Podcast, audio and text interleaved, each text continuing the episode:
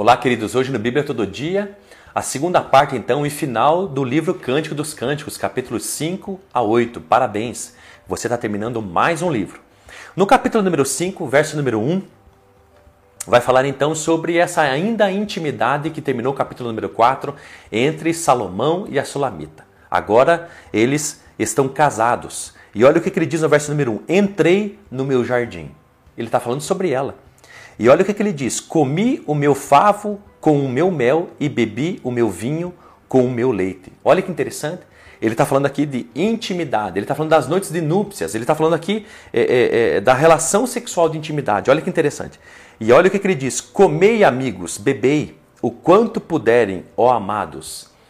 Esse plural aqui é, é, refere-se a ambos, né? Comei, amigos, bebei o quanto puderem, ó amados. Por quê? Porque essa passagem é do poeta para o amado e para a amada.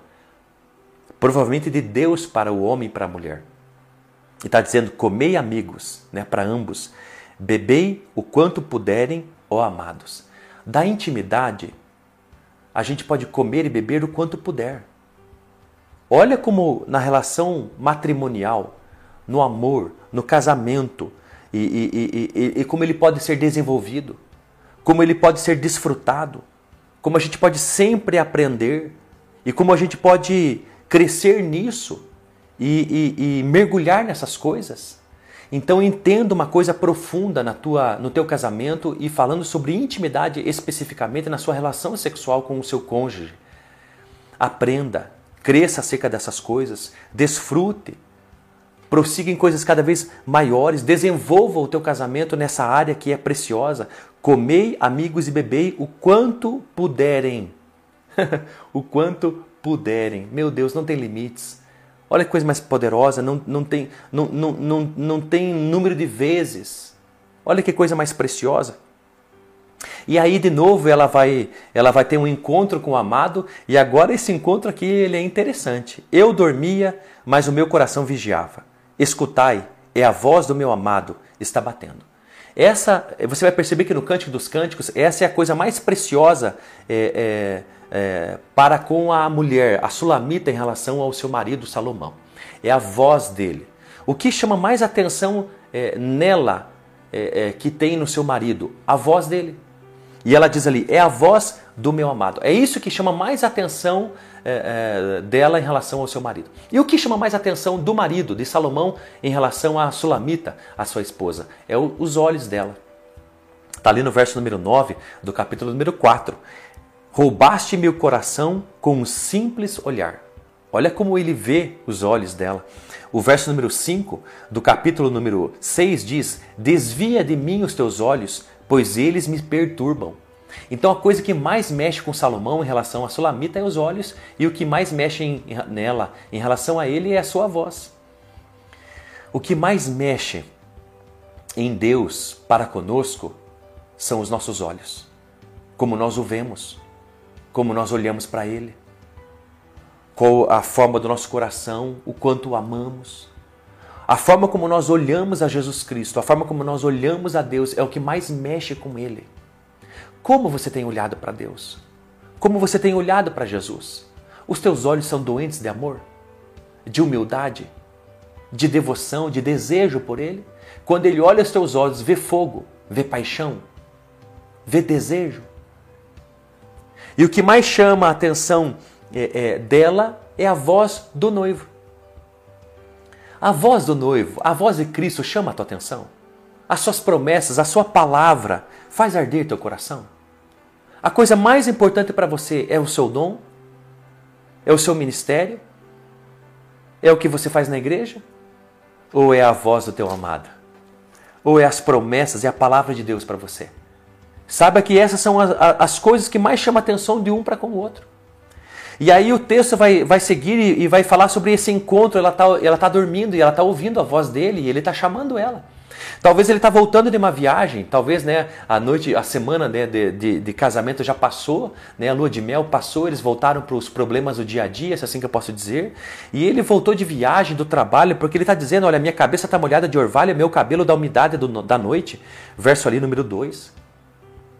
E ele está pedindo para ela abrir a porta de alguma forma, talvez ele está querendo ter intimidade com ela, não sei.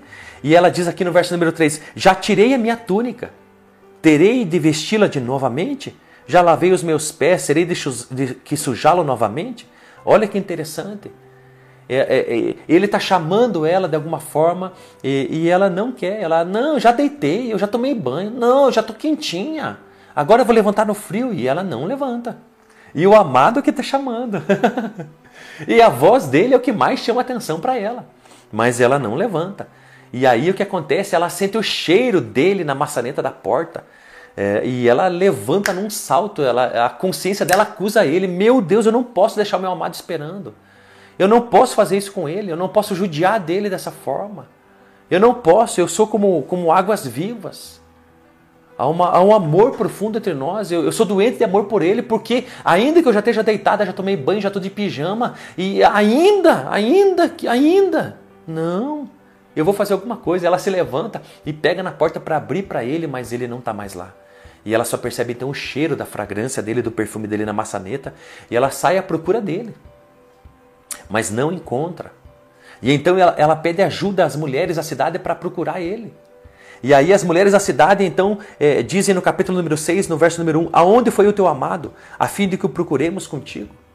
Olha que interessante, as mulheres da cidade estão tão, tão desejando ajudar ela na procura desse esposo, porque as, todo mundo sabe que, que o esposo é importante para a esposa. Isso está ali no versículo número 8. Diz para o meu amado, se você encontrar ele, diz que eu sou doente de amor por ele. Todo mundo sabe o que você sente pelo seu cônjuge? Isso está claro? Se não está, deixe. Deixe claro o que você sente e o quanto vale o teu amor e quanto é importante o teu cônjuge para com você. Diga, eu sou doente de amor por ele, por ela. E aí então as mulheres querem se mobilizar para ajudar a encontrar ele, mas no verso número 2, do capítulo número 6, ela sabe aonde ele está. Diz ali: O meu amado desceu ao seu jardim. E é assim: é, o, o, no matrimônio é muito comum um conhecer o outro pelo olho, né, de tanta tempo que passam junto. É muito isso é muito saudável, né? É importante é, um conhecer o outro. E aí a palavra de Deus vai continuar dizendo sobre essa relação de, dos dois, né? Do amor que eles têm um para com o outro. E Salomão vai dizer que ela é preferida, ali no verso número 8 do capítulo 6. Pode haver 60 rainhas Olha que interessante, talvez aqui estava no início do reinado de Salomão. Porque aqui ele só tem ainda 60 mulheres, você sabe que ele teve 700. Pode haver 60 rainhas e 80 concubinas e incontáveis virgens, mas a única é a minha pomba perfeita. O que, que ele está dizendo aqui? Ele está dizendo aqui que a Sulamita é por amor e ela é a preferida, é a mulher da paixão dele. Olha que coisa mais linda.